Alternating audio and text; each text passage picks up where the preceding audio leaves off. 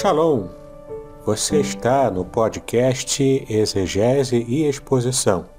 Exegese on demand para você. Aqui é o Davidson Bignon. Eu sou mestre em Ciências da Religião, professor de exegese bíblica no seminário, pastor congregacional e também publisher editorial. Eu ajudo pastores e líderes cristãos a fazer estudos bíblicos na igreja sem ter problemas com interpretações erradas. Então, se você está pensando em compreender a sua Bíblia com segurança, não deixe de assistir a mais episódios como este aqui. Muito bem, então assine o canal, acione o sininho, curta, comente e também compartilhe.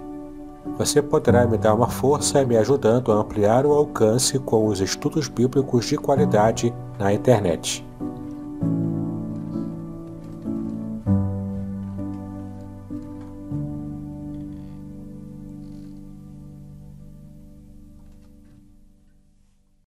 Muito bem, você está em mais um episódio do podcast Exegese e Exposição. Exegese on demand para você. Eu estou apresentando aqui a você um estudo bíblico muito especial. Eu preparei com muito carinho para que você possa ter uma noção bíblica bastante aprofundada, bastante sólida sobre este que é um tema bastante controverso ainda hoje no meio evangélico. Vamos tratar nesse estudo, portanto, sobre o tema Avivamento pela Palavra. Mas antes de começarmos propriamente o nosso tema, eu quero convidar você a conhecer um pouco mais do meu livro recentemente publicado, chamado Revelações Originais do Salmo 23.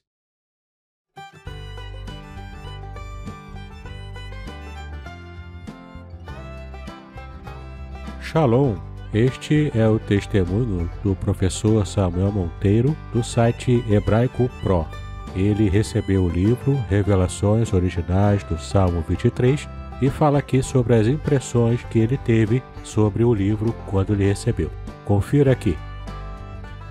Mas gente, pode comprar, tá?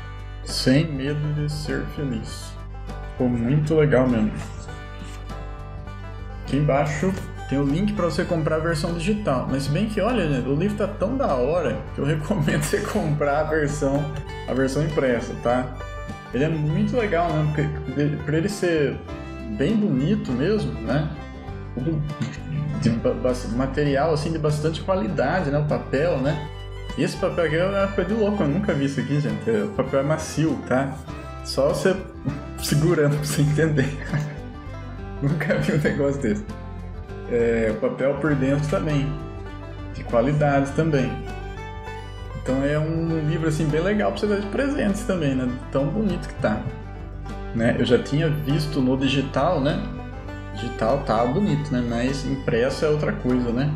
E aí no impresso você vê o material também, né? Que foi impresso, né? Foi impressão de qualidade, tá? Tudo, tá tudo assim de muita qualidade.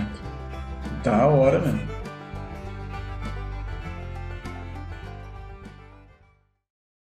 Muito bem, agora que você já conhece esse meu livro e talvez tenha interesse em adquiri-lo, basta fazer contato.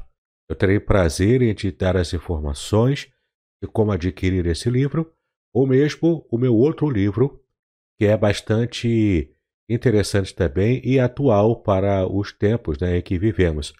Trata-se do livro A Ética do Casamento Judaico, onde eu trato sobre a base para as questões familiares e do casamento, de acordo com a lei de Deus, lá no Antigo Testamento.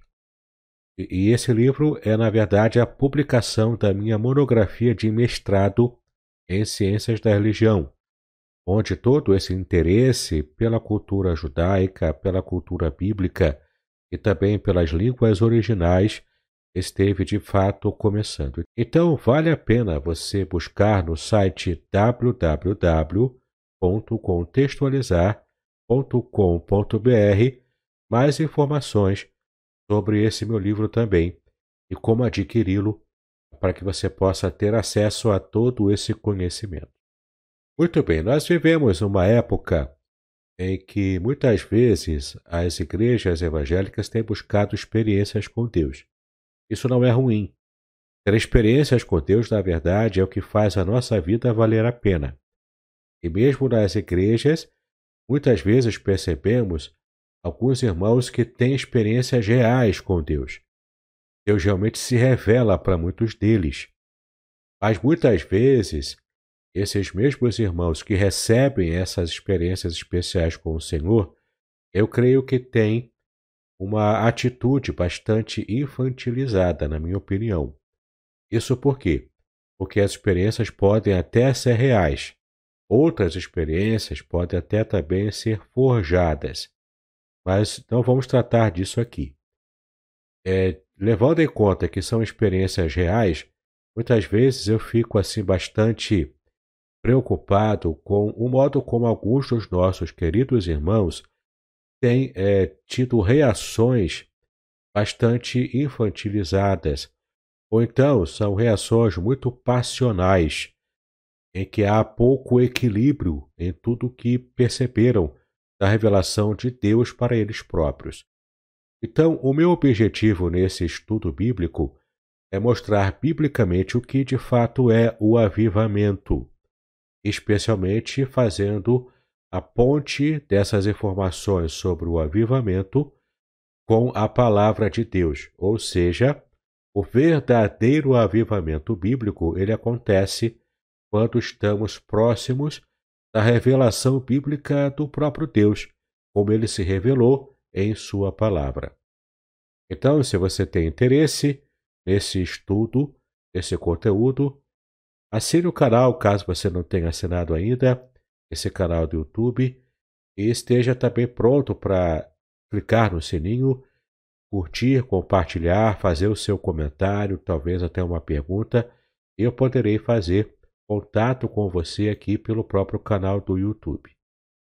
Mas caso você prefira me ouvir em podcast, não há problema, tanto para você que assiste aqui no YouTube, quanto para você também está acompanhando esse estudo pelo podcast apenas em áudio, lá no meu grupo, o Telegram chamado Exegese e Exposição Materiais, ali haverá todo o conteúdo dessa apostila para você baixar.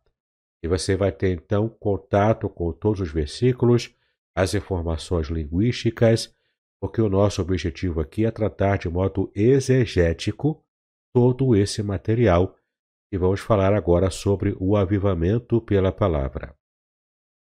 Muito bem, como você pode ver aqui na primeira tela, então você percebe que vamos tratar inicialmente do primeiro tópico, que é a noção bíblica de avivamento. E nós temos aqui já uma definição. O avivamento, de acordo com a Bíblia, ele pode ser entendido como uma lembrança dos feitos divinos com misericórdia no dia do julgamento. E a passagem que serve de base para que possamos entender esse primeiro conceito logo no início do nosso estudo é Abacuque, capítulo 3, versículo 2. E, e faremos assim com todo o conteúdo do nosso estudo, apresentando versículos e também é, elencando aqui palavras-chave nas línguas originais da Bíblia, para que a gente possa então entender o que de fato a Bíblia revela sobre esse assunto tão importante para a nossa vida espiritual. Então, Abacuque, capítulo 3, versículo 2, diz o seguinte: Tenho ouvido, ó Senhor, as tuas, as tuas declarações, e me sinto alarmado. Aviva a tua obra, ó Senhor, no decorrer dos anos, e no decurso dos anos, faze-a conhecida a tua ira lembra-te da misericórdia. Então, nós temos aqui uma numeração feita nesse versículo, e nessa numeração vamos seguir aqui analisando essas palavras-chave que estão numeradas e também é, sublinhadas. A primeira palavra-chave que aparece nesse versículo é justamente o verbo avivar, que em hebraico é raiá, e tem o sentido de preservar vivo, deixar viver, dar a vida, reanimar, revigorar, restaurar, fazer crescer. Temos aqui então essa ideia de um povo, a nação de Israel, que estava prestes a enfrentar o cativeiro, e, ela, e o povo de Israel, portanto, se sentia morto, se sentia completamente morto. E então o profeta Abacuque recebe de Deus a mensagem de que Deus consertaria o seu povo Israel, trataria das questões envolvendo os pecados do povo de Israel, da nação de Israel, apenas é, usando Nabucodonosor, invadiria o reino de Judá e de fato era um homem ímpio. Deus estava, portanto, usando um homem ímpio, uma nação ímpia, para consertar o seu povo, o povo escolhido. O profeta entrou em parafuso e não entendeu por que isso. Por isso que ele pede ao Senhor, né, após ter ficado alarmado com a revelação do Senhor para ele, ele pede ao Senhor que esteja avivando a obra passada do Senhor no decurso dos dias atuais, dos dias em que havia aquela, aquela espera angustiosa para o cativeiro. Então a primeira palavra-chave é a palavra aviva, que em hebraico é raiá, como eu já falei aqui para você. Significa preservar vivo, deixar viver, dar a vida, reanimar, revigorar, restaurar e até fazer crescer. A segunda palavra-chave que eu também quero trazer aqui para você, sublinhada nesse versículo, é a palavra obra, hebraico poal, que significa trabalho, obra feito, ou seja, toda a obra que Deus havia feito no passado para a nação de Israel, o profeta pede que ele esteja reavivando a memória do povo para que, de alguma forma, isso trouxesse uma esperança para que o povo, então, tivesse forças para enfrentar os dias que viriam, que seriam esses dias terríveis do cativeiro babilônico. A terceira palavra que eu quero elencar para você é a palavra conhecida em hebraico Yadá, que de fato significa tornar conhecido, declarar. Então, de fato, eles querem, o profeta, né, na verdade, está pedindo aqui que o Senhor esteja tornando conhecida essa obra é, que ele esteve fazendo no passado para que o povo se lembrasse. E agora ele fala de questão aqui de juízo, né? A quarta palavra que eu quero trazer à sua memória aqui é a palavra ira, que em hebraico se, se lê roguez. Ira, portanto, significa agitação, exaltação, furor, aborrecimento, tumulto e tremor. Então, no momento da ira divina, no momento em que Deus estivesse trazendo o povo é, para essa situação de cativeiro, com o final, com o fim, né? Está trazendo o conserto para o povo pelos seus pecados. Nós temos aqui uma outra palavra que ele está juntando a palavra ira, a ira de Deus contra a nação, e que é a palavra misericórdia, é a quinta palavra que eu quero elencar aqui para você. A palavra misericórdia em hebraico raham, que significa ter compaixão, ser compassivo, e também traz aqui a ideia de ventre em hebraico também. Claro que no caso aqui trata-se de um hebraísmo, ou seja, o ventre ele é entendido como o centro das emoções humanas, as entranhas humanas, né? que papel que mais tarde veio também, também a ser é, entendido e ser exercido por um, por um sinônimo nesse sentido, que é a palavra lev em hebraico, que significa coração.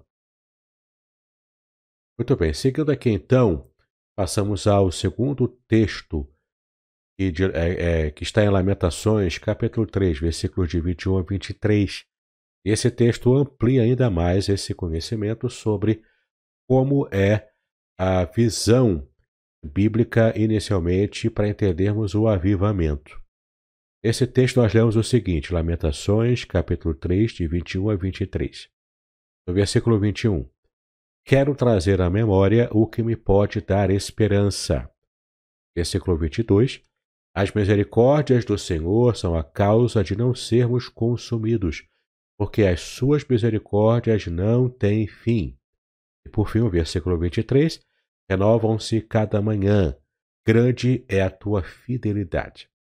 Temos aqui também algumas palavras-chave que eu quero trazer é, para a sua compreensão. A primeira palavra-chave é a palavra trazer, em hebraico shuv, fazer retornar, trazer de volta.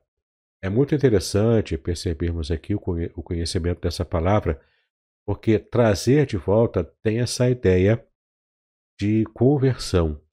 Inclusive, a palavra hebraica atual para conversão é techuvá, que tem de fato chove como a raiz dessa palavra.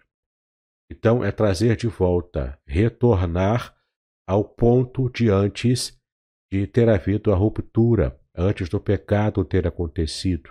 Por isso que é, é, o profeta Jeremias, no seu livro de Lamentações, ele diz que ele quer trazer à memória o que pode dar esperança. E a palavra memória também está elencada aqui, que aqui no original em hebraico não é propriamente memória, mas aqui o profeta escreve na língua hebraica a palavra lev, que é coração, aqui no sentido de ser interior, a mente, a vontade, o coração propriamente ou a inteligência. Ou seja, ele quer trazer à sua memória, à sua memória, as bênçãos do passado, aquilo que o Senhor já havia feito com o povo, né? E essa, essa rememoração, essa, esse esforço pela, pela memória das coisas boas do que Deus fez no passado, aquilo que estava entranhado no, no interior do profeta, na mente, no coração dele, isso tra, traria esperança. A palavra que aparece aqui em hebraico para esperança, traduzida por Almeida como esperança, é a palavra Yahal, que significa aguardar, demorar, aguardar por ou esperar por. Aqui é essa ideia de esperar a ação divina. Esperar de fato que essa memória retorne ao coração do profeta e também estivesse trazendo a ele essa paciência para que ele pudesse aguardar e, esperar pela ação divina, também no mesmo contexto, é o contexto de cativeiro também. Né? Era, uma, era uma situação muito angustiosa para os profetas e para o povo também, quando enfrentaria isso. Muito bem, então, em geral, a palavra é, hebraica para esperança é tikvah, e tem inclusive um conceito interessante. A palavra tikvah, ela possui como raiz a palavra kav, que significa corda. E dando aqui uma interpretação bastante interessante da língua hebraica, é que a esperança é quando você ata uma corda às promessas divinas, às promessas de Deus, para que então você esteja preso a essas promessas e isso renova no seu coração a esperança. Mas não é o caso aqui, não aparece aqui no original a palavra tikva para esperança, mas aparece um sinônimo a essa palavra, um pouco menos usado, mas ainda assim traduzido em português adequadamente como esperança, que é a palavra Yahal. A quarta palavra que eu quero também destacar para você nesse versículo é a palavra misericórdias, hebraico Hesed, e pode também ser traduzido como bondade, benignidade e fidelidade. De fato, a palavra Hesed traz essa ideia Inclusive, dependendo do contexto, ela também pode ser traduzida como graça, embora a palavra graça propriamente seja a palavra ren em hebraico. Mas aqui, de fato, é misericórdia. Aqui, na língua portuguesa, que proveio do latim, misericórdia significa amor ao miserável. Miseros, miserável em latim, e córdia, que traz essa ideia de coração, portanto, amor. Então, amor ao miserável, né? Mas vamos ficar aqui com o original hebraico, cuja palavra é reset, que é bastante comum no texto da Bíblia hebraica. A quinta palavra que eu quero também destacar para você é a palavra consumidos, porque aqui estava o coração, o cerne do sentimento do profeta e depois também do povo, porque eles se sentiam consumidos. Em hebraico, a palavra é tamam, que significa completamente destruídos, exterminados, ou seja, sem nenhum tipo de vida, de fato, totalmente mortos. Inclusive, uma pregação que eu fiz recentemente, e está disponível já no meu canal do YouTube, que você pode ter acesso, é a pregação que eu fiz sobre o Vale de Ossos Secos, quando trata realmente desse sentimento de, de estarem, o povo estar completamente morto e consumido como esse vale de ossos secos lá no profeta Ezequiel. Vale a pena você ouvir essa mensagem assim que terminar o vídeo desse estudo. A sexta palavra que eu quero chamar a sua atenção aqui é misericórdia, uma palavra-chave muito importante o que esse versículo está dizendo. Ou seja, na hora da ira, é, Deus, é, o, o profeta pede que Deus, se, que Deus é, haja com misericórdia para esse povo para o qual Deus já havia abençoado e cuidado antes. Ou seja, é, retomar aqui a lembrança até mesmo do próprio Deus, digamos assim, né, entre aspas, é uma forma antropomórfica né, de se referir à ação divina, mas agir com misericórdia. A palavra misericórdia em hebraico é raham, que significa também ter compaixão, ser compassivo, e tem também que é a ideia do ventre que eu já expliquei aqui desse hebraísmo então, no versículo anterior. Bom, temos ainda a sétima palavra importante, a palavra fim, e, ou seja, mostrando que as misericórdias do Senhor não têm fim. Certo? Então, aqui essa mesma palavra aparece e temos aqui em hebraico a palavra calar, que significa algo completo, finalizado ou terminado. Ou seja, a bondade de Deus jamais se esgotará, pois ele tem medida infinita. Deus, portanto, é infinito e seus atributos também são infinitos. Deus é pródigo, portanto, em abençoar-nos com a sua bondade. É muito interessante, né? Quando a gente pode perceber, de fato, que Deus tem prazer em nos abençoar e abençoar com grandes coisas. A oitava palavra é a palavra renovam-se, em hebraico hadash. Significa literalmente novo, recente ou fresco. Então as misericórdias do Senhor não têm fim, porque elas são muito grandes e elas também se renovam. Elas se tornam frescas, novas a cada manhã. E por fim, temos aqui a palavra grande, hebraico rav. É grande, abundante ou bastante. Temos aqui a ideia de, de quantidade. E a palavra fidelidade, hebraico emuná, que significa literalmente firmeza, fidelidade e estabilidade. A palavra emuná também, dependendo do contexto, ela também pode ser traduzida como fé, como de fato aparece em grande quantidade essa palavra na Bíblia e também traduzida como fé. Para que você entenda, eu tenho uma, a, no meu canal do YouTube também um vídeo preparado sobre palavras bíblicas. E a palavra fé está contemplada lá e você vai gostar do conteúdo que está lá. Muito bem, já podemos chegar aqui a uma definição resumida de avivamento. Avivamento é a renovada convicção de pecado e arrependimento, seguida de um intenso desejo de viver em obediência a Deus. É, portanto, a entrega da vontade a Ele em profunda humildade. Então, é somente nesses dois versículos aqui, dissecando as palavras mais importantes, percebemos aqui o que significa avivamento. Traz essa ideia de memória, tanto da nossa memória quanto também da ação divina a favor do seu povo lá no passado e o desejo, a esperança renovada de que Deus volte a agir favoravelmente ao seu povo naquela situação de crise nacional que Israel passou enfrentando o cativeiro babilônico. Bom, vamos agora abrir aqui o texto conhecido de nós, que é 2 Crônicas 7, versículos 14 e 15, e vamos estudar aqui sobre as causas e efeitos do avivamento.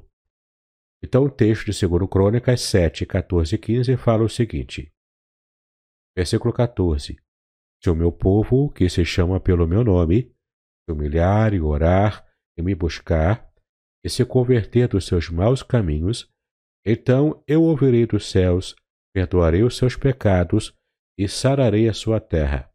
Versículo 15. Estarão abertos os meus olhos e atentos os meus ouvidos à oração que se fizer neste lugar. Veja que temos aqui 14 palavras-chave importantes e eu vou tentar falar um pouco mais rápido sobre elas, por causa do, do imenso conteúdo que temos aqui. Né? Vamos começar então analisando as palavras do versículo 14. A palavra que aparece aqui é nome. Em hebraico é Shem. Significa nome, reputação, fama ou glória. E de fato, aqui ele se refere ao povo que se chama pelo nome dele, ou seja, o povo do Senhor, que em hebraico é Am Elohim. E, portanto, pode ser entendido como a nação pertencente ao Senhor. Portanto, aqui está o nome do Senhor como a sua reputação. Está em jogo.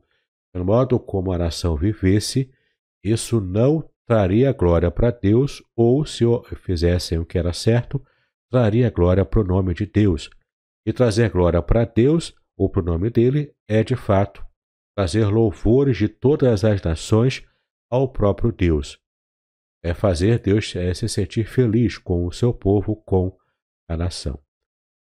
A segunda palavra-chave está dentro de um contexto aqui, no próprio versículo, de as causas do avivamento, ou seja, atitudes que produzem avivamento. É claro que o avivamento é sempre uma obra divina, e nós, seres humanos, não podemos propriamente é, estar é, induzindo Deus a fazer um avivamento. Não é isso, é, não é essa a ideia.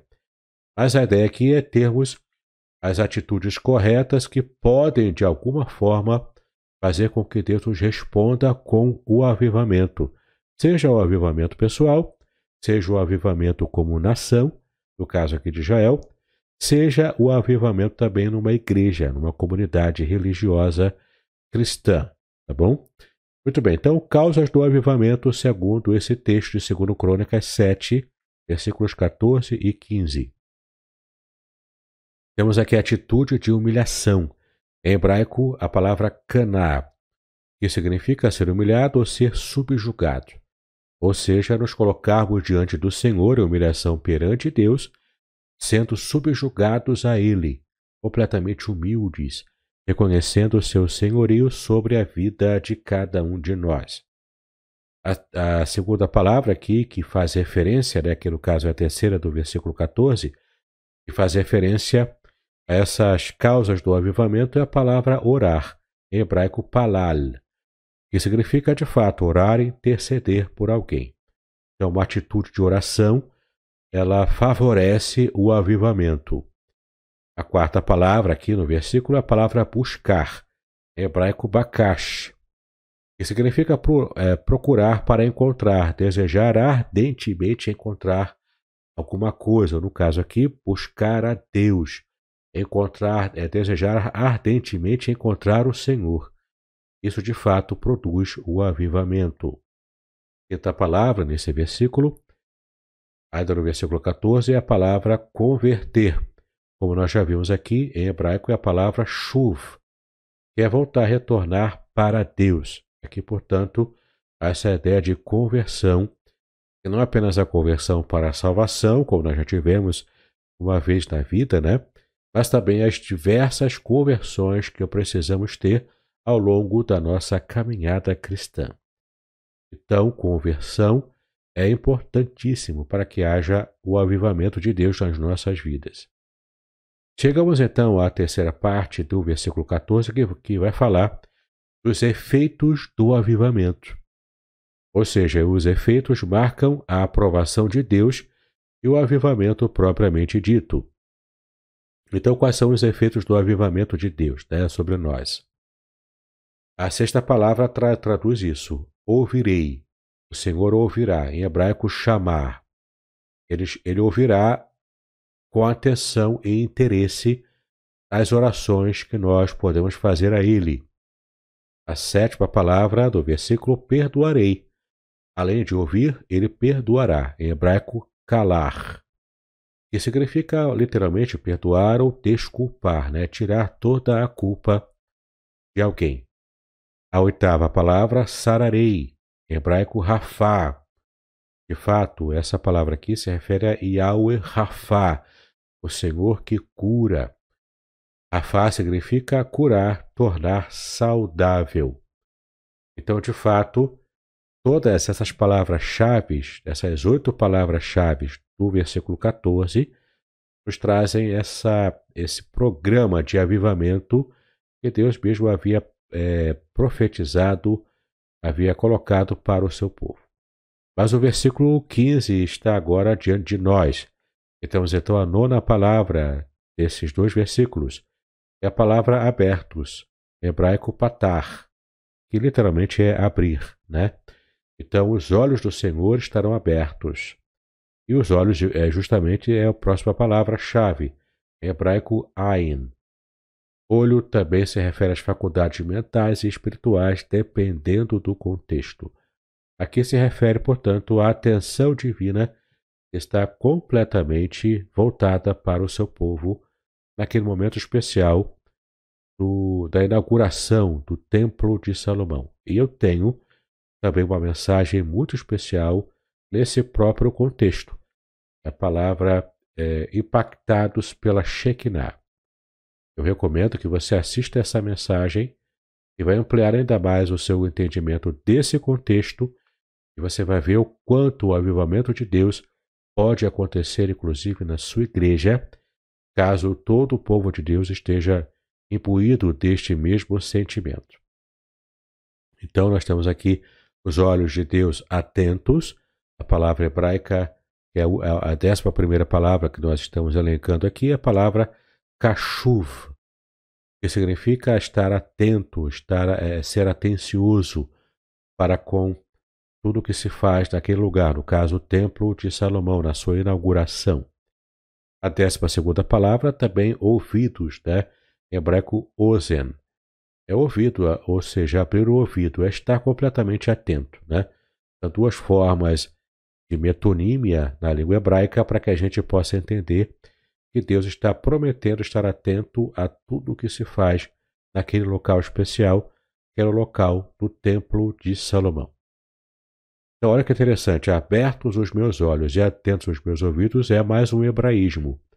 Ou seja, estarei bastante interessado e atento é a promessa de Deus para aqueles que estavam buscando ter as atitudes corretas. Essas atitudes trazem o avivamento da parte do Senhor. A décima terceira palavra é oração. Aqui uma outra palavra, a palavra tefilá, que é oração propriamente dito. Né? Atitude de oração, portanto, traz avivamento. Portanto, a palavra lugar. Nessa parte final aqui, a décima quarta palavra, a palavra lugar em hebraico makom, que significa lugar onde permanecer, ou seja, o lugar geográfico, o Templo de Salomão, estava é, sendo recém-inaugurado naquele momento. Você vai perceber todas as teofanias que aparecem ali.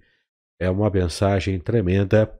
Novamente, eu recomendo que você assista a mensagem Impactados pela Shekinah.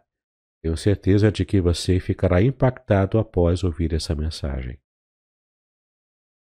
Bom, mas apesar de todas essas bênçãos no avivamento, também existem empecilhos para que o avivamento venha a nós, né? venha à nossa igreja, a, a, a nós particularmente. Quais são alguns desses empecilhos práticos ao avivamento? Aqui eu não vou estar lendo as passagens que estão destacadas na tela em vermelho, mas você pode ver com calma depois. E caso você esteja nos acompanhando pelo podcast, ou seja, não conseguindo ver a tela, é só ir lá no meu grupo do Telegram chamado Exegese e Exposição Materiais. Ali já está é, disponível a você a apostila de todo esse, esse estudo que estamos fazendo. Bom, quais são então os empecilhos ao avivamento? Primeiro, não perdoar. A atitude de não perdoar realmente afasta a ação de Deus na nossa vida. A segunda atitude, acalentar a iniquidade. É interessante você buscar fazer um estudo sobre a palavra iniquidade, para trazer bastante conhecimento também do que você precisa evitar para que possa alcançar o avivamento bíblico na sua vida. Muito bem, além dessas atitudes erradas que nós já vimos, nutrir o preconceito também afasta o avivamento de Deus para a sua vida. Outra atitude ruim é julgar os outros, Ainda outra, ignorar os pobres também é, é marca de quem não está recebendo avivamento. Seguir o mandamento dos homens também pode afastar você de receber a bênção do, do avivamento pessoal na sua vida. Condenar-se, ou seja, aceitar as acusações do diabo sobre a sua vida, também é uma atitude que afasta a ação de Deus para o pleno avivamento espiritual. E por fim, não ter consideração pelo seu cônjuge, caso você seja casado, naturalmente. Sua esposa ou seu esposo precisa ser bem cuidado por você, para que então você possa de fato experimentar o avivamento de Deus para a sua vida pessoal. Podcast Exegese e Exposição. Exegese on demand para você.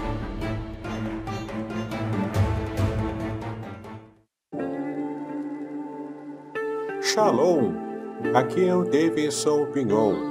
Eu ajudo pastores e líderes cristãos a fazer estudos bíblicos na igreja sem ter problemas com interpretações bíblicas erradas. Então, se você está pensando em compreender a sua Bíblia com segurança, não deixe de assistir a mais conteúdos como este aqui neste canal. Muito bem, nós vimos até agora sobre o avivamento, olhando especialmente os textos do Antigo Testamento. Chegamos agora à parte 4, que é a parte mais importante do nosso estudo o avivamento pelo conhecimento bíblico.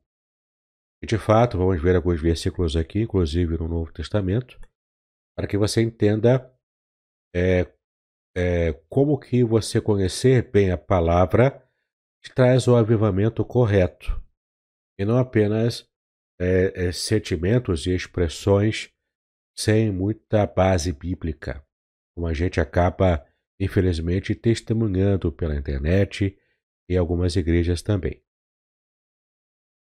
Bom, o texto que nós vamos analisar agora é Mateus capítulo 22, versículo 29. Ele é um texto bem emblemático. E a, a passagem diz o seguinte: Respondeu-lhe Jesus: Errais, não conhecendo as Escrituras nem o poder de Deus. Aqui o contexto é bem interessante. É Jesus no embate naqueles famosos embates dele contra fariseus e saduceus, aqui no caso também, os doutores da lei, né?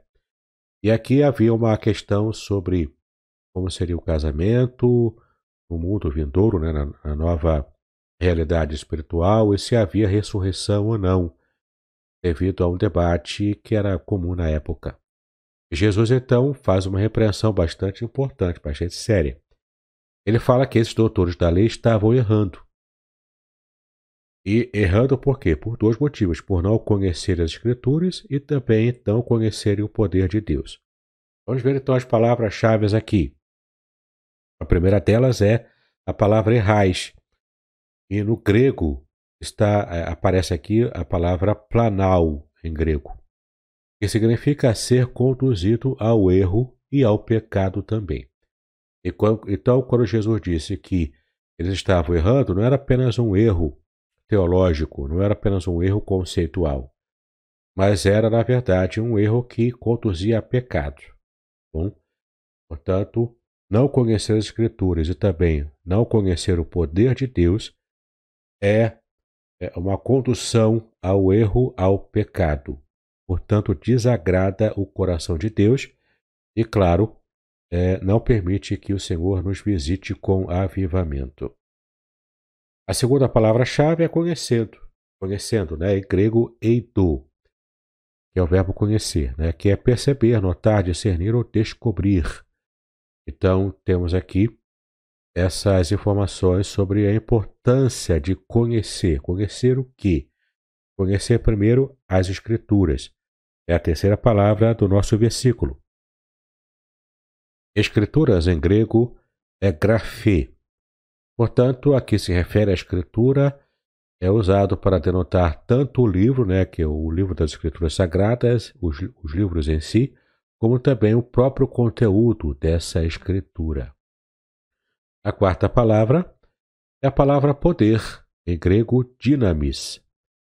É poder, força, habilidade, poder inerente, poder que reside numa coisa pela virtude de sua natureza, ou que uma pessoa ou coisa mostra e desenvolve. É muito importante, então, a gente perceber que tanto cai em erro aquele que não conhece as Escrituras, ou seja, não tem o conhecimento revelado na palavra de Deus, portanto, da base, da substância na vida espiritual e, portanto, também promove avivamento.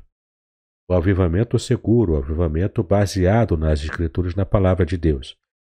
Mas também erra, também é, cai em pecado aquele que não conhece o poder de Deus, o poder da atuação de Deus.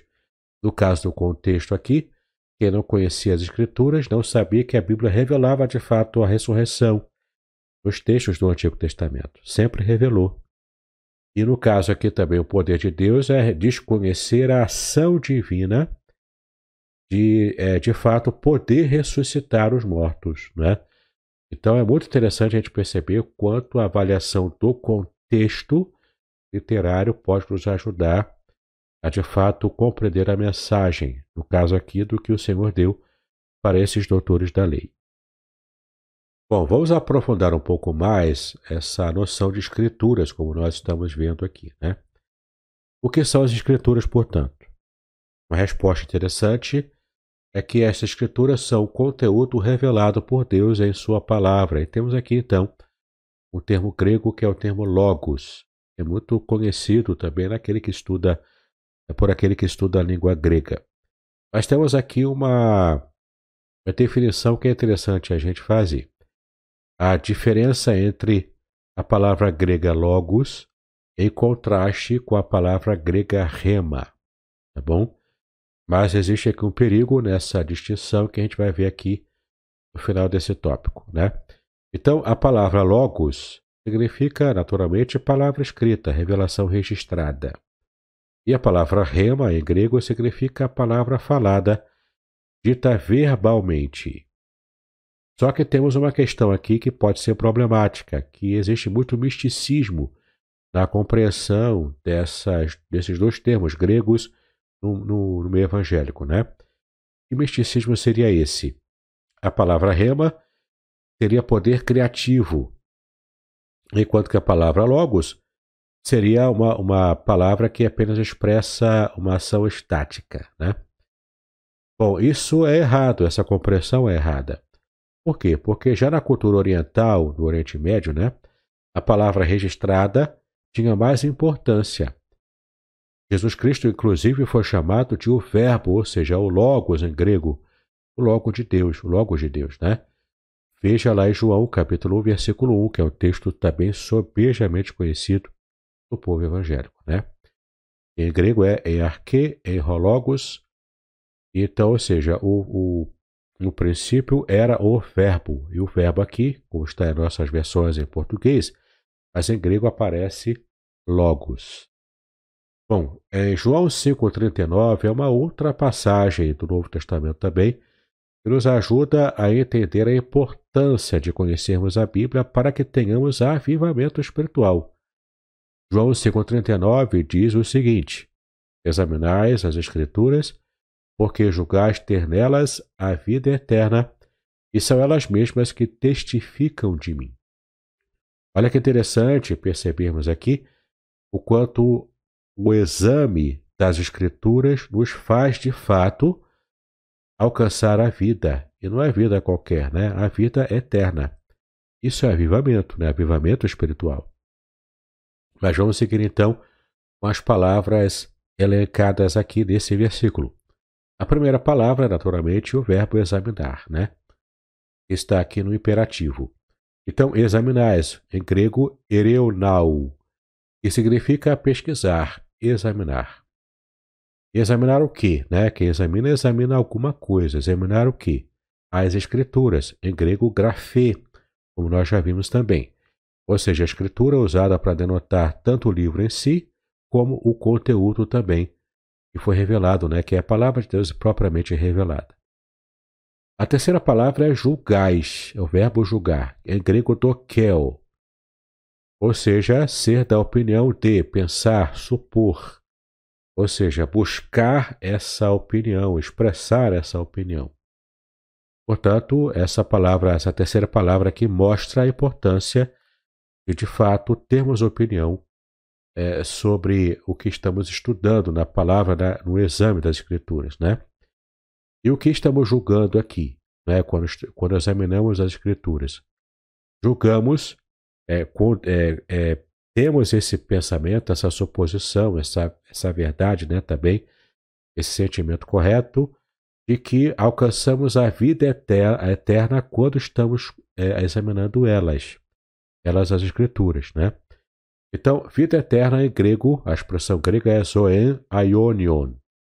Zoe vem de duas palavras né, gregas, zoe e aionios, tá? Portanto, zoe significa vida real e genuína, vida ativa e vigorosa, devota a Deus, abençoada, em parte já aqui neste mundo, para aqueles que colocam a sua confiança em Cristo, e depois da ressurreição a ser consumada, por novas bênçãos, entre elas um corpo mais perfeito, que então permanecerão para sempre.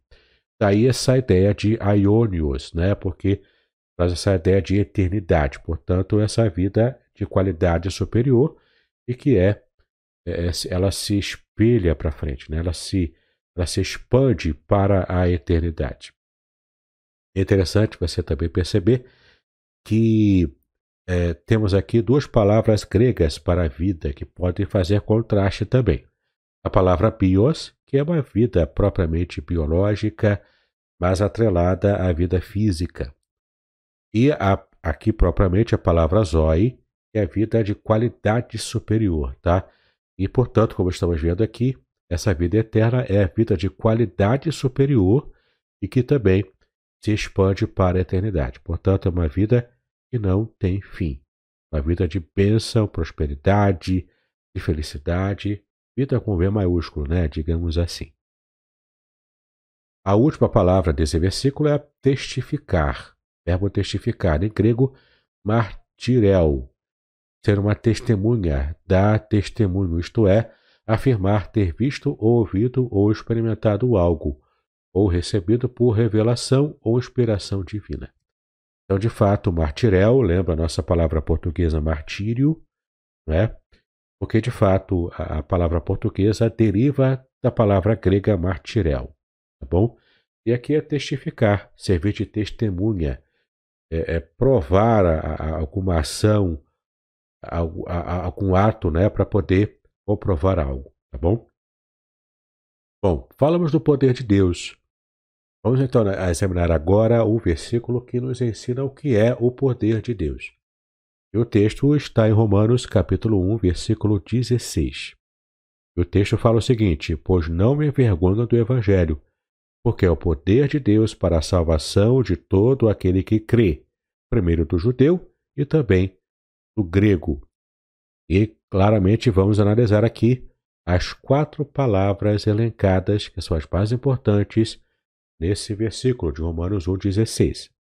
A primeira palavra é evangelho, em grego evangelion, que significa recompensa por boas notícias, portanto é uma bênção. Né?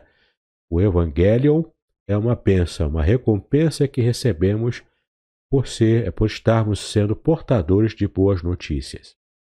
E temos aqui a nossa palavra poder, né? Dinamis em grego, como nós já vimos lá, que é poder, força, habilidade, poder inerente, enfim, é o poder de modo é completamente é, é, é uma ação, né, completamente dada por Deus para nos dar poder. Nós não temos poder por nós mesmos, mas o poder é o próprio Evangelho. O Evangelho é identificado aqui com o poder de Deus, que provém de Deus, né?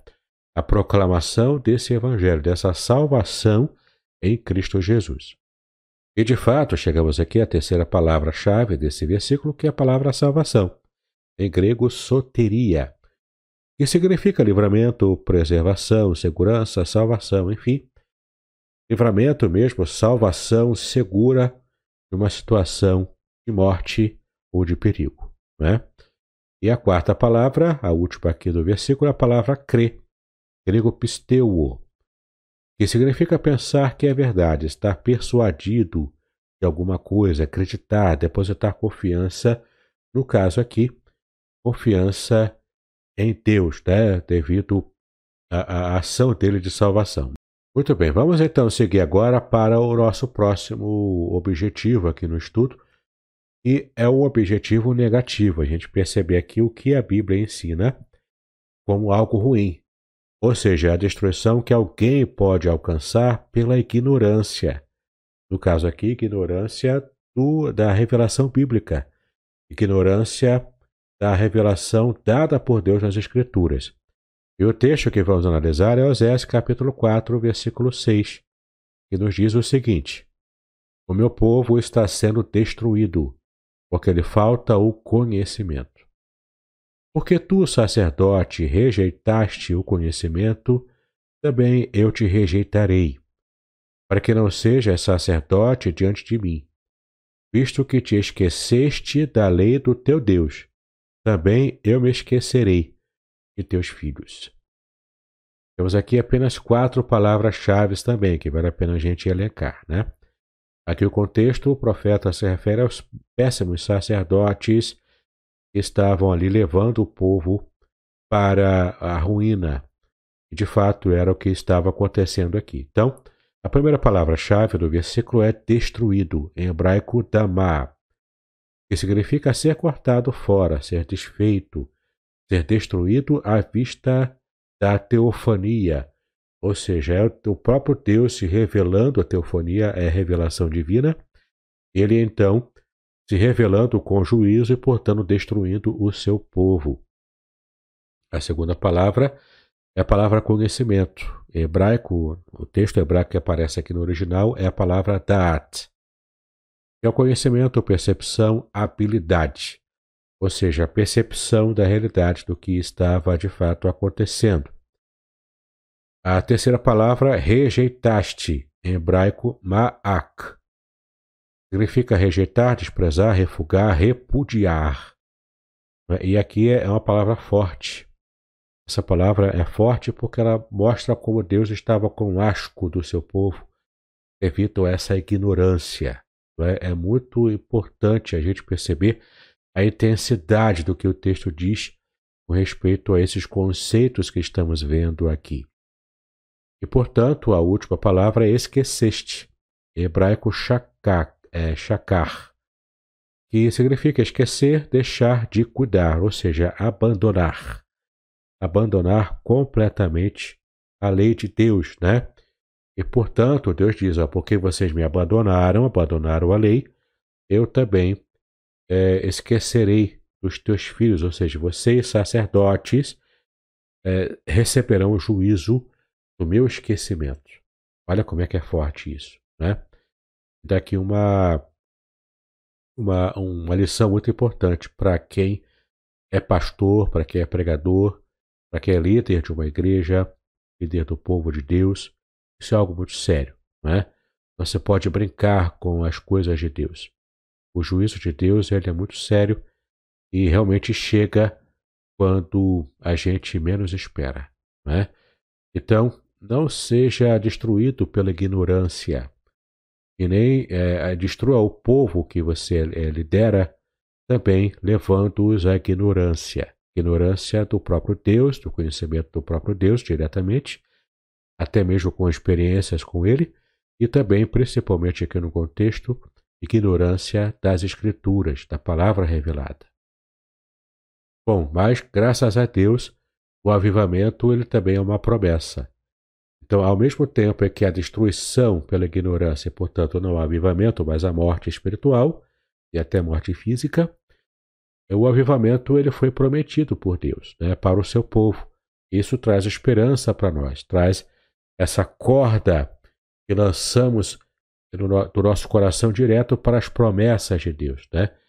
Como eu já expliquei aqui, que se refere à palavra tikva, em hebraico, é a principal palavra para a esperança.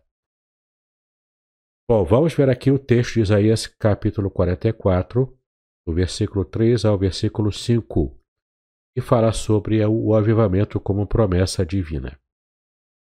No versículo 3 nós lemos: Porque derramarei água sobre o sedento, e torrente sobre a terra seca. Derramarei o meu espírito sobre a tua posteridade, e a minha bênção sobre os teus descendentes. No versículo 4: e brotarão como a erva, como salgueiros junto às correntes das águas. Versículo 5: Um dirá: Eu sou do Senhor. Outro se chamará do nome de Jacó. O outro ainda escreverá na própria mão: Eu sou do Senhor, e por sobrenome tomará o nome de Israel. Bom, veja que passagem interessante, né? Percebemos aqui a promessa do avivamento que Deus enviaria para o seu povo. Vamos continuar então vendo as quatro palavras-chave desse versículo. A primeira palavra é derramarei, hebraico yatzak, que significa literalmente derramar, transbordar, fundir, escorrer. Olha que interessante, né? Você deve ter percebido até agora que estamos tratando de avivamento na Bíblia. E até agora não chegou a palavra fogo, mas chegou aqui a, a ideia da, da, da metáfora né, da palavra água, ou torrentes, como nós veremos daqui a pouco também. Porque quem derrama, derrama o quê? Um líquido, derrama água. E isso é reforçado aqui com a segunda palavra, a palavra torrentes, em hebraico nasal, que significa fluir, inundação. Então, olha que interessante, a figura do avivamento não é o fogo, como muitas vezes a gente percebe o povo clamando na, nas igrejas evangélicas hoje. Mas de fato, se você for ver biblicamente e fizer um estudo sério da palavra fogo, o fogo está associado ao próprio Deus, que ele é fogo consumidor, a palavra esh em hebraico é fogo, e também está associado à purificação e ao juízo. Portanto, é muito importante você perceber que a figura bíblica para o avivamento é, são as águas, as torrentes de águas, e não propriamente o fogo. Também sobre essa, esse termo, né? Eu tenho uma mensagem no meu canal do YouTube chamado Águas para o Avivamento. É interessante, é uma mensagem antiga, mas tenho certeza que você também pode aproveitar quando eu trato ali também dos bolanes, que já acontece lá em Israel. Né? E de fato a, as palavra, a palavra torrentes é uma palavra muito importante que traz vigor, que traz vida.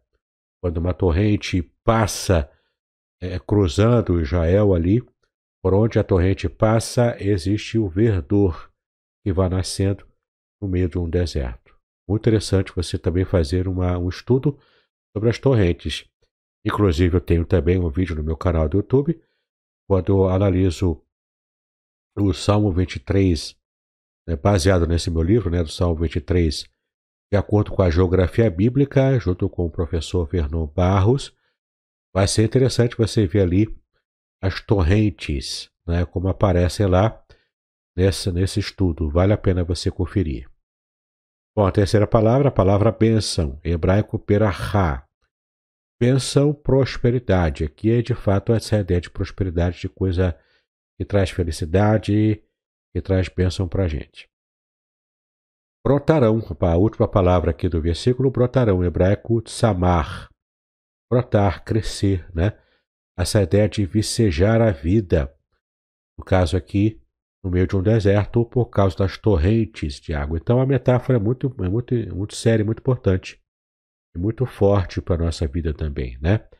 As torrentes de água inundando a terra seca, trazendo vida. Isso é uma figura própria do avivamento que foi prometido da palavra de Deus. Ainda nesse mesmo, nesse mesmo texto de Isaías 44, do versículo 3 ao versículo 5, você vai ver aqui, é, de modo bastante didático, como que a promessa do avivamento acontece nessa passagem. Então, primeiro, as características do avivamento acontecem assim, né? Primeiro, é uma promessa de Deus. O avivamento é prometido pelo próprio Deus.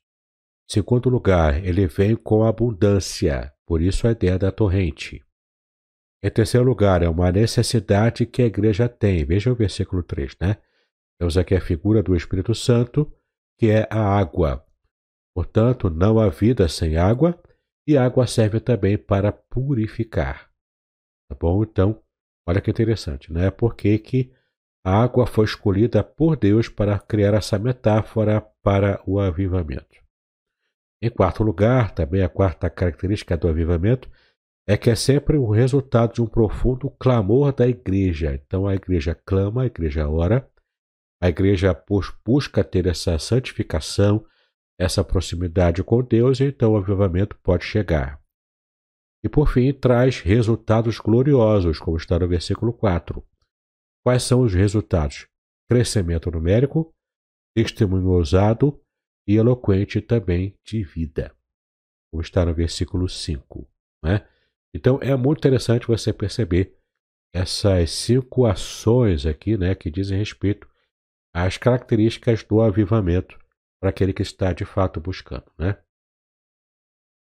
Bom, além de o avivamento ser prometido, ele também traz reanimação da nossa vida pela própria palavra. Isso é o avivamento, né? A palavra de Deus reanima a nossa vida. Veja como está aqui uma parte desse versículo do Salmo 119, versículo 25, parte B, que diz o seguinte: Vivifica-me segundo a tua palavra. Bom, tem apenas duas palavras-chave aqui para a gente poder destacar. Né? A primeira palavra, claro, é o verbo vivificar, que está aqui na voz passiva. Portanto, é Deus agindo, vivificando o salmista. A palavra hebraica que aparece é raiá, que é preservar vivo, deixar viver, dar vida, reanimar, reavivar, revigorar. Então, de fato, o salmista pede para que Deus traga vida a ele. Provavelmente ele estava se sentindo é, seco ou morto emocionalmente e até espiritualmente, né? Para ele clamar que Deus esteja trazendo vida a ele. E como é que ele vai trazer essa vida? De acordo com a palavra do próprio Deus, que é a segunda palavra que a gente vai elencar aqui, como você vê na sua tela. Né? A palavra em hebraico davar, tá? significa discurso, palavra, fala. Muito bem, né? Então você percebe aqui Deus agindo e trazendo vida através da palavra. É o meio pelo qual Deus dá a vida. De fato, você lembrando de Gênesis, você vai se lembrar de que Deus foi criando todo o mundo como nós conhecemos, todo o universo, através da sua palavra. Não é? Veja o poder da palavra de Deus. Bom, já estamos quase chegando ao final do nosso estudo, mas veja aqui ainda Hebreus 4, versículo 12, ainda sobre esse tópico da palavra que nos reaviva, que nos traz o avivamento, a vida vicejando pulsando em nossa espiritualidade, né?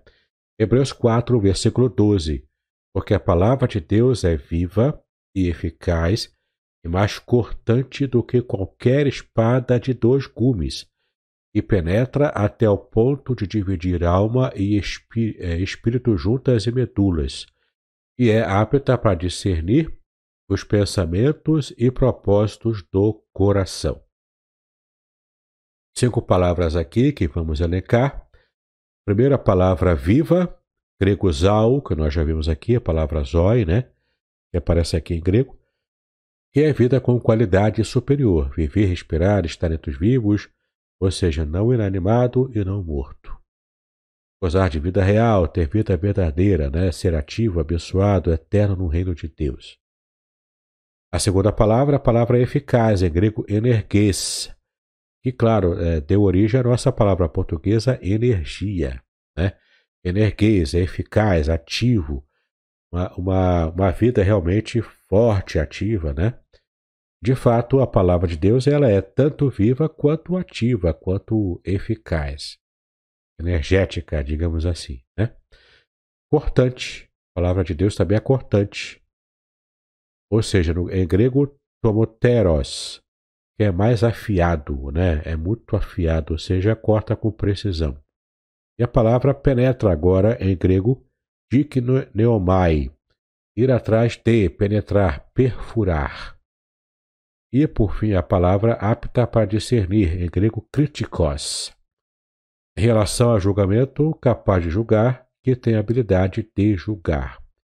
E é muito interessante aqui que a palavra de Deus diz que a Bíblia ela nos julga nos pensamentos e também nos propósitos do nosso coração. De fato, a palavra de Deus ela é por ser viva e eficaz, e também cortante e penetrante, ela também nos discerne, nos julga. E é muito importante a gente perceber aqui, inclusive alguns entendem que a Bíblia diz que o crente não pode julgar em hipótese alguma. Alguns até trazem aquele versículo de Jesus, está falando não julgueis.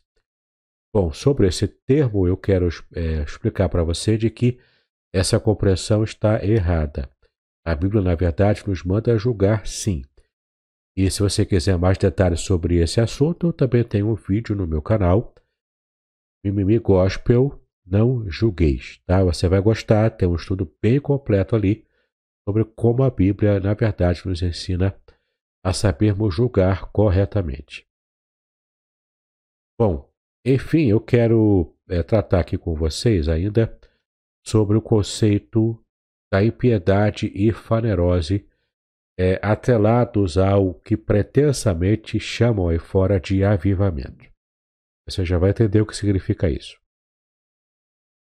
Bom, a gente pode perceber aqui que muitas vezes a gente é, é, observa no meio evangélico no Brasil e até em outros países também, né? A gente percebe o que as pessoas chamam de avivamento. E, e aqueles exageros próprios né, de movimentos assim. Só que a gente também percebe que não esse movimento de avivamento, entre aspas, não é seguido de uma melhora na impiedade, da violência, nos roubos, nos assassinatos, não diminuem. Tá? E quando há avivamento genuíno, essa é uma marca também de que há diminuição na cidade ou no estado ou no país, né?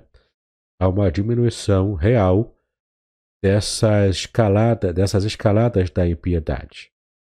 E se não há, portanto, essa diminuição, o que há não é avivamento. E a gente precisa então prestar atenção no que estamos estudando até agora aqui nesse material, né? Então, por que não há melhora na sociedade se há aumento de, entre aspas, convertidos?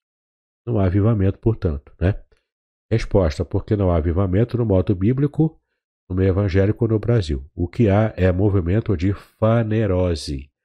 E já vou explicar para você o que significa fanerose. Em geral, as pessoas que acabam tendo essas experiências confundem com o avivamento bíblico. Fanerose significa o ato de tornar visível ou transparente, cair no poder e também manifestações desconexas, e perda de controle. Isso é fanerose, tá? É uma experiência muito comum no meio evangélico. Infelizmente, a gente percebe que são apenas estrionismo emocional e, na verdade, tem pouco de avivamento propriamente bíblico. Tá? Isso é com tristeza que acabamos é, percebendo. Por quê? Porque na fanerose, além de não haver a melhora né, nos, nos dados é, de violência, na, na, própria piedade do local, é que pretensamente há avivamento, mas na verdade é a fanerose, é, a, infelizmente a gente também percebe que existem muitos escândalos, inclusive escândalos envolvendo líderes que deveriam ser é, pessoas é, que de fato tivessem avivamento, né? Deveriam ser pessoas honestas, pessoas éticas, enfim, mas escândalos são produzidos onde há fanerose, não onde há verdadeiro avivamento bíblico. Bom, vamos ver aqui o texto de Mateus 18, versículos 6 e 7, sobre esse tópico dos escândalos. O texto diz o seguinte, versículo 6: Qualquer, porém, que fizer tropeçar a um destes pequeninos, que creem em mim, Melhor lhe fora que se lhe pendurasse ao pescoço uma grande pedra de moinho e fosse afogado na profundeza do mar. Versículo 7. Ai do mundo por causa dos escândalos, porque é inevitável que venham escândalos, mas ai do homem pelo qual vem o escândalo. Muito bem, três, é, duas palavras-chave aqui, tá? E uma expressão idiomática. Primeira palavra é tropeçar, em grego escandalizo, tá? De fato, ela é uma, é uma expressão que diz respeito à, à nossa palavra escândalo em português, né? Escandalismo, portanto, em grego significa colocar uma pedra de tropeço ou obstáculo no caminho, sobre o qual outro pode tropeçar e cair. Então temos aqui nessa figura, nessa imagem figurada, né, nessa palavra figurada aqui, a ideia de tropeçar, colocando uma pedra de tropeço, e a ideia aqui é de você perceber aqui a, a, o trocadilho que o próprio Cristo faz aqui em grego, quando se refere à nossa segunda palavra elencada aqui, que é a palavra pedra de moinho, em grego onikos. Ou seja, uma coisa para jumentos. Estas bestas eram frequentemente empregadas para mover pedras de moinho. E aqui temos a expressão idiomática, né, que é justamente pedra de moinho, que significa o seguinte: o que Jesus quer dizer aqui nas entrelinhas, né? Tome a grande pedra, que é de moinho, que você quer colocar na frente do outro para que ele caia. No caso aqui, a pedra de tropeço, na verdade, né? E coloque aí seu pescoço para que você morra afogado, porque melhor é que aconteça isso do que você servir de pedra de tropeço para alguém que, que é, faz parte aqui dos pequeninos de Jesus, ou seja, aqueles que começaram na fé para de fato creem no Senhor. É?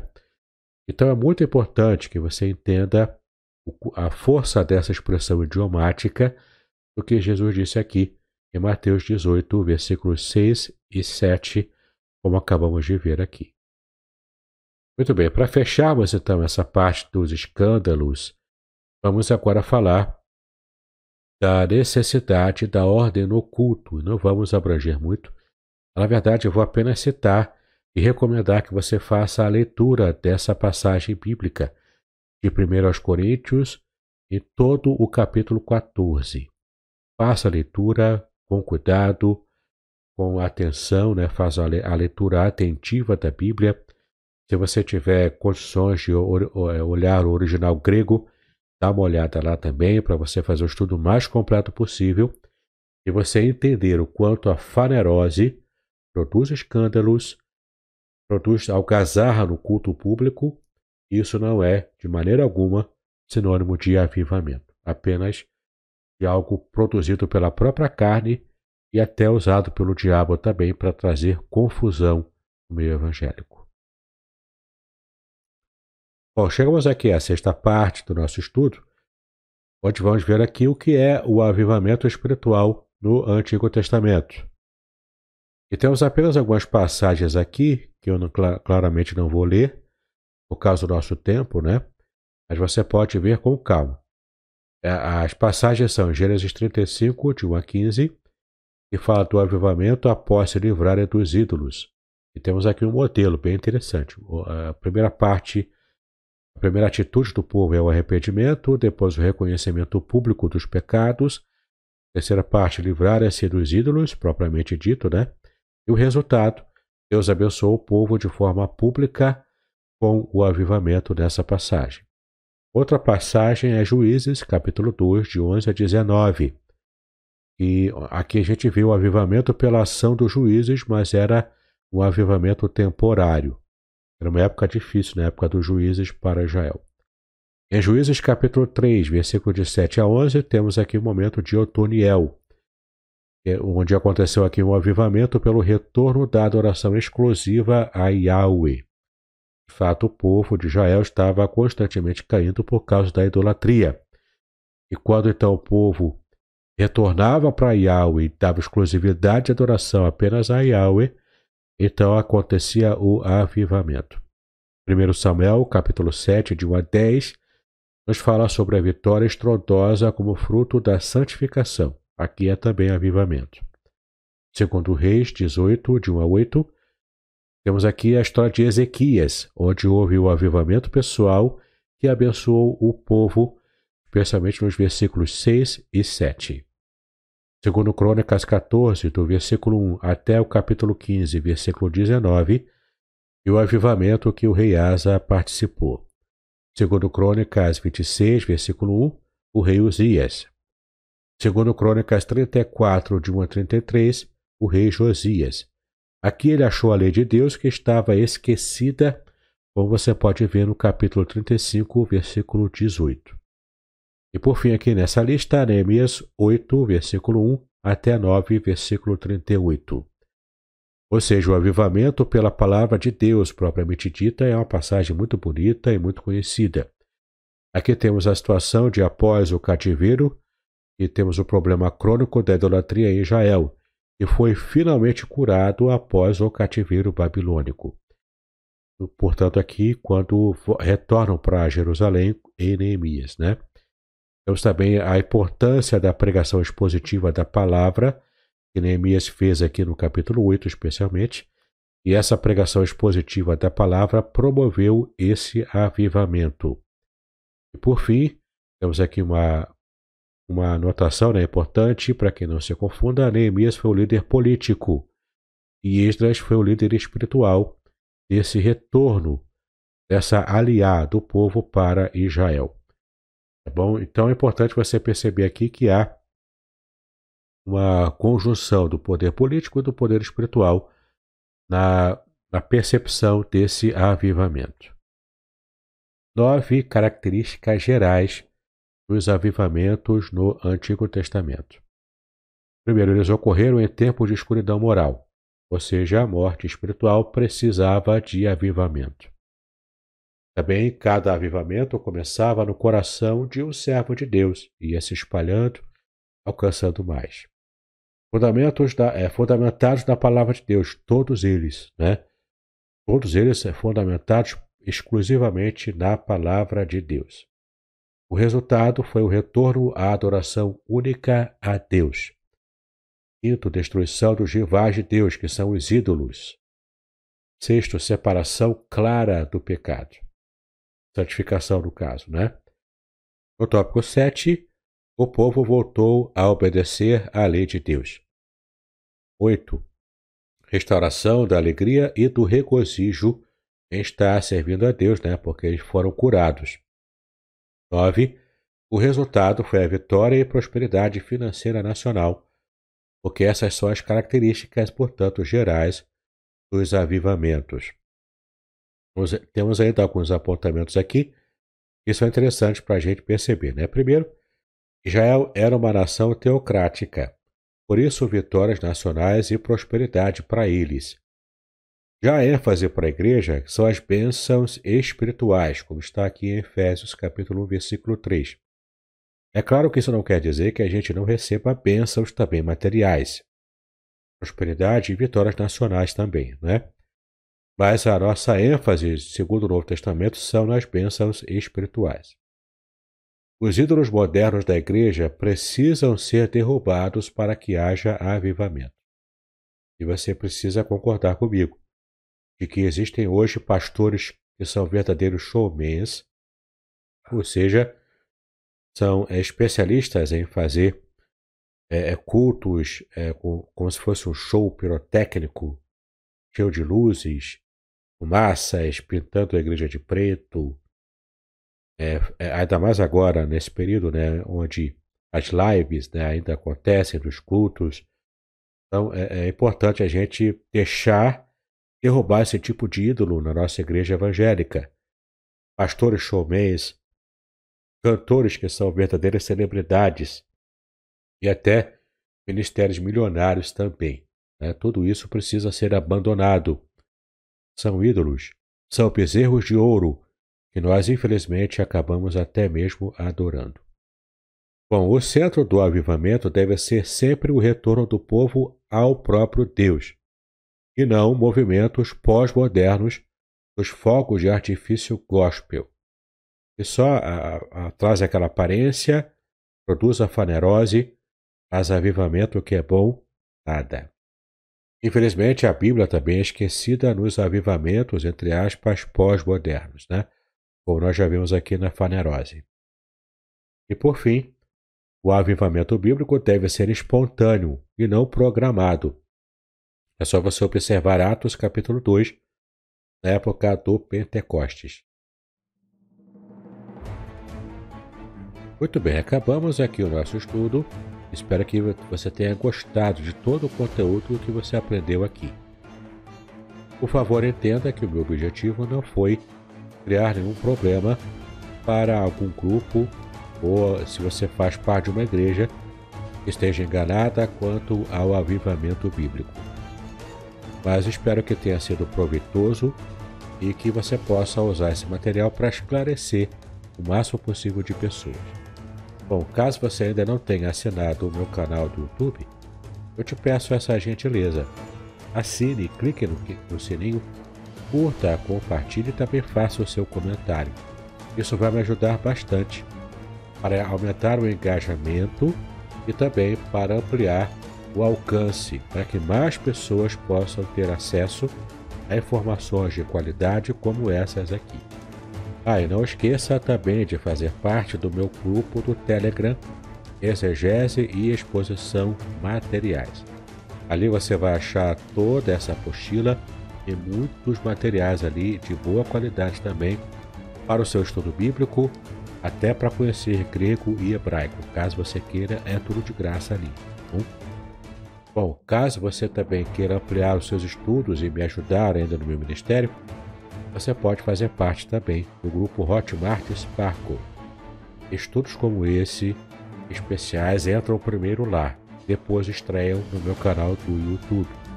Ali você tem podcast, ali você tem estudos em vídeo e muita coisa importante que eu coloco lá também. Então, faça parte, um valor muito pequeno mensal, de apenas 10 reais mensais. Você vai me ajudar no meu ministério e vai ter acesso a muito material de boa qualidade em primeira mão.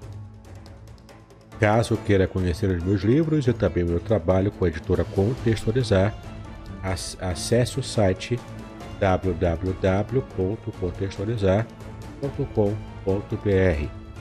E de fato, eu recomendo que você baixe ali a degustação gratuita do meu novo livro, Revelações Originais do Salmo 23 e você vai ter acesso a esse livro, que é um comentário exclusivo do Salmo 23, palavra por palavra, na, na sua língua original em hebraico.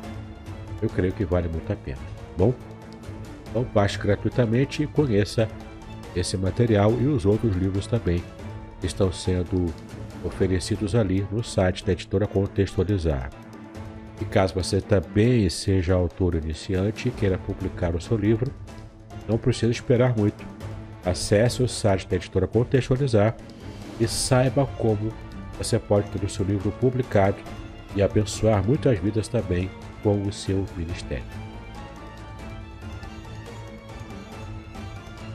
Bom, muito obrigado pela sua atenção até aqui. Que Deus abençoe os seus estudos, paz e bênçãos sobre a sua vida.